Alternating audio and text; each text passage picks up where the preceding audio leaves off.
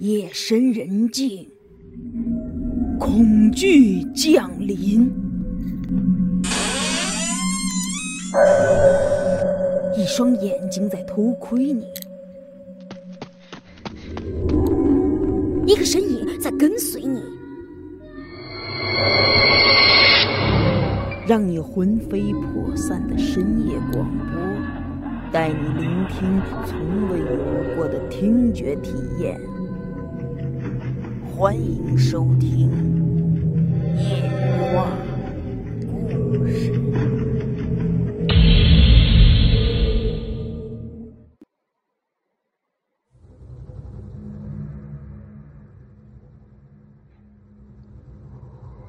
蔡文业听王守道这么一说，吃惊的问道：“啊，这、这、是真的吗？”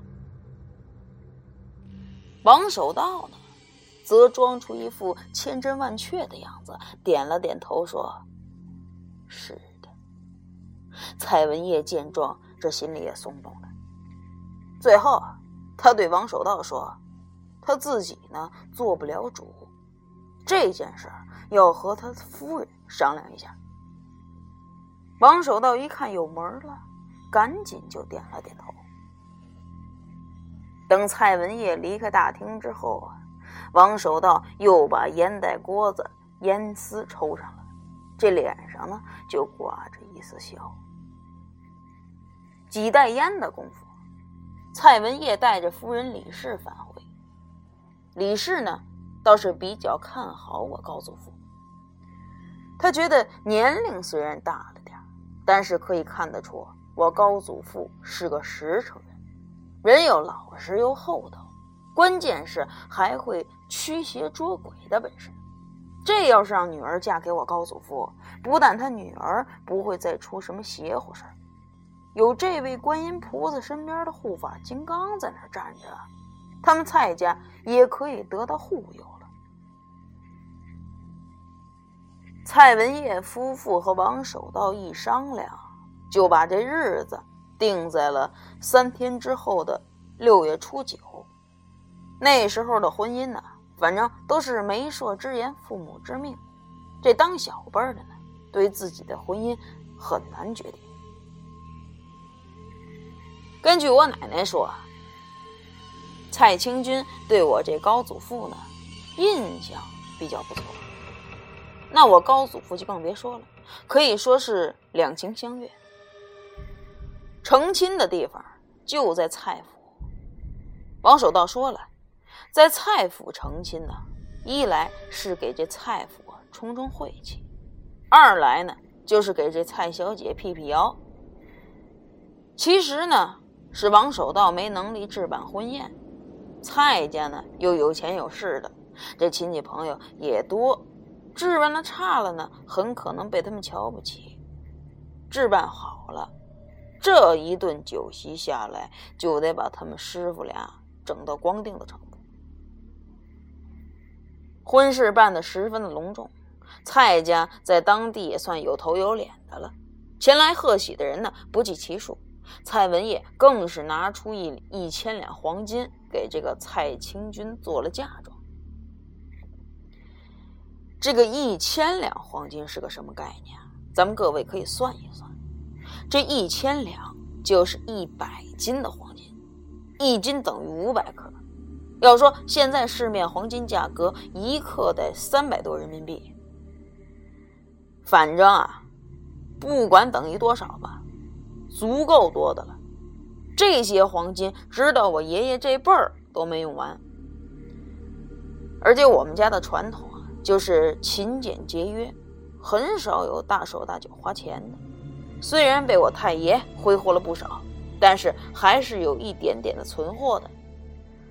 只不过呢，新中国成立以后，我们家就被扣了个大地主的帽子，我奶奶呢也被打成了牛鬼蛇神，整天被村里的人拉着批斗游街。也正是因为这样，这些东西我奶奶就没敢传给我父亲。我父亲呢？当时也是鸡血沸腾，觉得他就是牛鬼蛇神，愣是不学。在没有土改之前呢，我奶奶找人盖了一座新房子，把那些黄金啊全都砌到了墙里头。土改的时候，那座砌着黄金的房子也分给了别的人家。在我十来岁的时候，那家人翻盖了房子，把黄金从这墙里挖了出来。不过那个时候，他们已经不属于我们家了。那些人挖出黄金之后呢，我们家曾经找他们家商量过，但是他们一分钱都没有分给我们家。分了我们家房子的那户人家呢，四个女儿，一个儿子。这儿子最小，我和他们家的三女儿是同岁，还是小学到初中的同学。他们家就拿着这个黄金过了一段好日子。不过，没过几年，也就是我十五六岁的时候，他们家的小儿子就莫名其妙的自杀了，而且死的特别的惨。他呢是晚上喝了点酒，就跑到那铁路上，跟这火车就碰了头了，被火车头的一个部位给挂住了，一直就把他那身子拖得只剩下两条腿和一个胸腔了，脑袋都没了，肚子里的东西也没了。最后这火车停下来，把司机下车，就把他那空身子拽了下来。到了后后半夜呢，也不知道从哪儿来了一群野狗。就把他那身子又给分吃了。他们家里人好不容易容易从这狗嘴里抢过来那几块肉，就这么埋了。我们家呢，还有一块匾额，也是在土改的时候被别人分了过去，然后被他们做成了两块切菜的砧板。我们这儿在这儿叫案板。结果呢？他们家那俩儿子没过几年全疯了。要说这些说明什么呢？他就说明有些时候，他不是你的东西，你拿了就会遭报应。言归正传，我高祖父和我高祖母成亲之后啊，在蔡府住了大概有两个月左右，之后。我高祖父就带着王守道和我高祖母返回了三王庄，因为之前的屋子太小，住着不方便，所以呢，我高祖父就拿出了一点黄金，盖了一座像样的大房子。这个时候，王守道也老了很多，几乎是不能下地了。整天就躺在床上念叨着：“哎呦，我得抱个孙子啊，我得抱个徒孙呐。”他整天呢就催着我高祖父。那是一八六六年，清朝同治五年，丙寅年。我高祖父三十九岁，王守道一百零七岁，我高祖母蔡清君那年才二十一岁。这一年，我高祖母有了身孕。王守道得知之后特别的高兴，他破例下床，让我高祖父扶着他在村外转了一圈。原来啊，王守道是在给自己找坟地。这坟地找好了以后呢，他就让我高祖父记下地方，然后他就躺在床上硬撑着一口气，等着徒孙的降世。一八六七年的春天，清朝同治六年丁卯年二月初七，我太爷就降成了。原本应该是一件高兴的事儿，但是王守道却在前一天的晚上就咽了气了，也就是二月初六的夜里，享年一百零八岁。虽然他活了这么大岁数了。他却没能熬到和他徒孙见面的那一刻，临咽气的时候还念叨着抱孙子。王守道，别称王三经、王半仙，给人驱邪逐鬼一辈子，名传黄河两岸。到头来他自己却是抱憾而终。仔细想想，挺心酸的。这或许是他生平最大的憾事，永远也挽不回的憾事。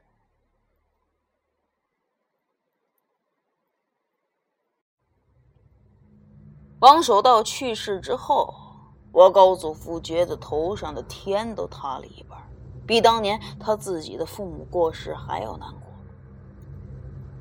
孩子的降生，师傅的去世，一死一生，一悲一喜，悲喜交加，让他整个人都乱了。他除了哭啊，不知道自己该怎么做。这时候，我高祖母蔡清君就劝他，让他去找村里几个和王守道交好的老人，问问他们该怎么办，最好商量着先把王守道的丧事儿给办了。村里有几个老人和王守道算是莫逆之交，虽然年龄几乎差了辈儿，但是他们之前也都受过王守道的恩惠。最后呢？这几个老人一商量，说办丧事儿就不再让我高祖父操心了，因为我太爷刚刚降生，我太爷和我高祖母还得让人照顾。王守道过世的六天之后，也就是二月十三，王守道出殡。那一天，出乎意料的是，来了特别多的人。咱说句毫不夸张的话。那几乎是人山人海，在那些前来吊丧的人里头，大多数人我高祖父根本就不认识，有的人呢，甚至不远千里都赶来，就连董有才也带着儿子来了，并且让他儿子给王守道披麻戴孝。唯一让人叹息的是，王守道没有直系亲属，而且谁都不知道他的家里人在哪。他在三王庄呢，其实属属于外来户，多年前只身一人来这儿定居。董有才只是他远房的一个表亲，在一个偶然之下相认的，所以对他家里的情况也不了解。他们表亲呢，还是从王守道一个姐姐那边论的，但是呢，王守道的姐姐已经过世五六年了，就连他姐姐的儿儿女都过世了。你再往下，那些小辈儿跟王守道之间也没有什么来往，也就再没有人知道王守道的家世和来历了。所以呢，这也导致了孝子这一方面只有我高祖父一个人。我高祖父呢，他嫌冷清，他怕他师傅临走面子上过不去，就把自己的两个弟弟和妹妹也叫了过来。我高祖父那两个弟弟和妹妹的孩子加起来能有十几个，最大的都成家了，人人都给王守道披麻戴孝，就跟当年他们父母去世一样。这样一来呢，在孝子孝孙的人数上看着也算壮观，至少这让我高祖父觉得挺安心的。相信王守道在天之灵也会觉得很欣慰。当我奶奶讲到这个的时候，我就问我奶奶：“我说这个王守道到底是什么来历？”我奶奶说了：“他可能是春秋战国时期鬼谷子王禅的后人。鬼谷子王禅，也就是孙膑、庞涓、苏秦、张仪的师傅。至于……”王守道是不是王禅的后人？这个已经不可考证了。王守道过世以后啊，唯一让我高祖父耿耿于怀的，就是他没能让师傅在临闭眼之前见上徒孙一面。这个算是王守道的遗憾，也是我高祖父的遗憾。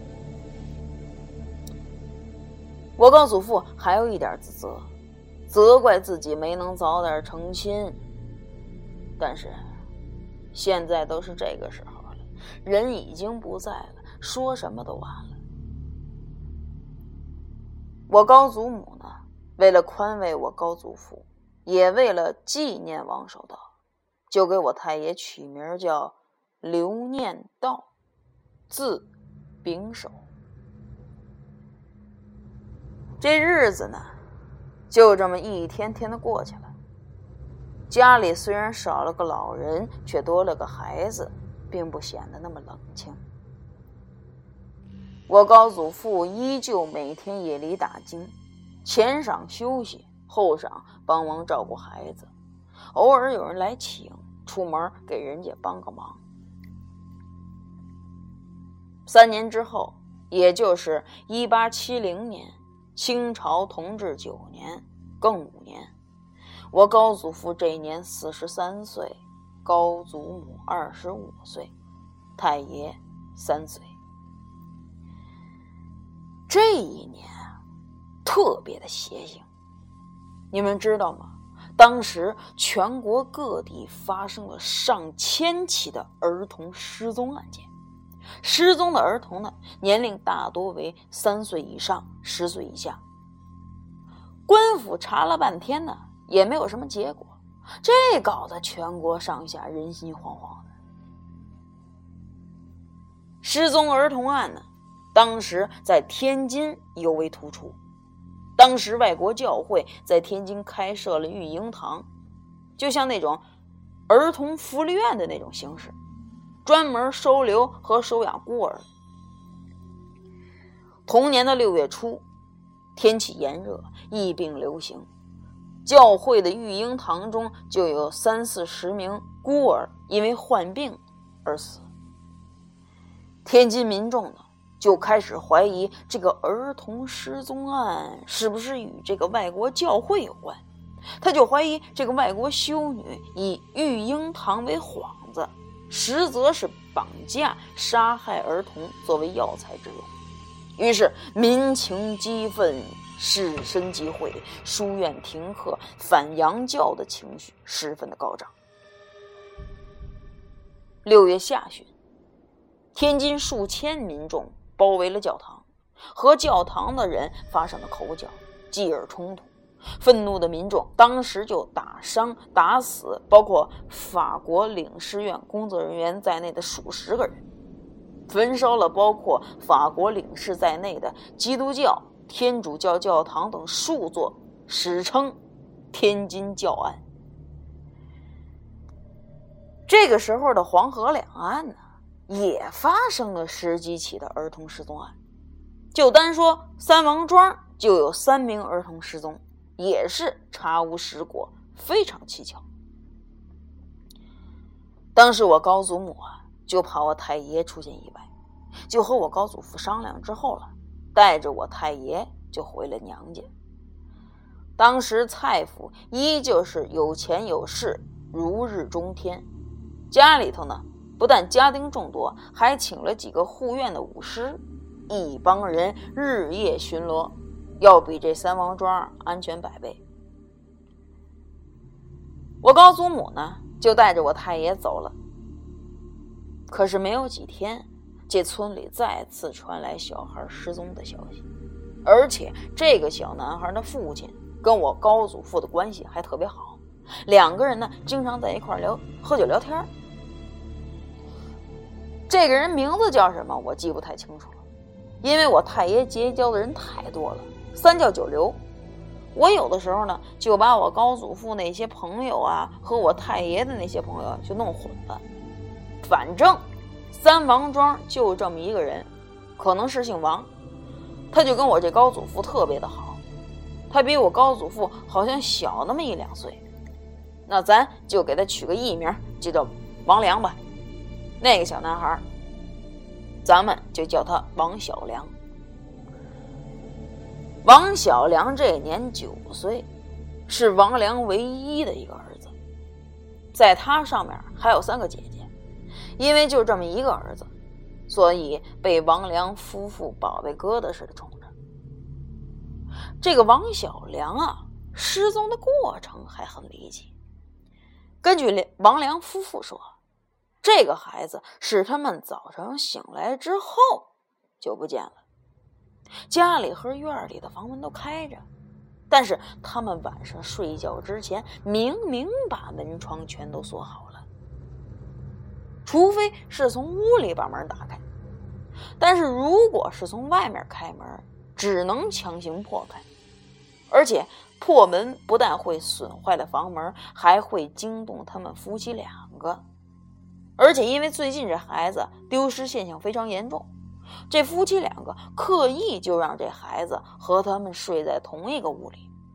如果当时真的有人进去屋里把这孩子绑走，他们不可能觉察不到。把以上这几条总结下来，只有一种可能，就是这孩子自己打开房门走出去了。但是咱们可想想啊，这房门是用厚木板抵住的，你就凭王小良的年龄，根本就打不开。而且这孩子天生胆小，半夜起来撒尿都得有人陪着。所以他根本就不可能大半夜自己跑出去。发现这孩子不见之后啊，王良夫妇就跟疯了一样，在村里村外找了一天一夜，但是始终就没能找到孩子。快天亮的时候，夫妇两个就到村村东南头三里外一个长满野草的荒坡上找。因为这里头地势跟丘陵差不多，忽高忽低的，地上不但不能种庄稼，走上去也十分的吃力。久而久之呢，这里就成了三王庄扔死孩子、埋孤寡老人的地方。就这么说吧，就像一块死亡地带。用我高祖父的话说，那地方阴气重，没事的时候最好别往那儿去。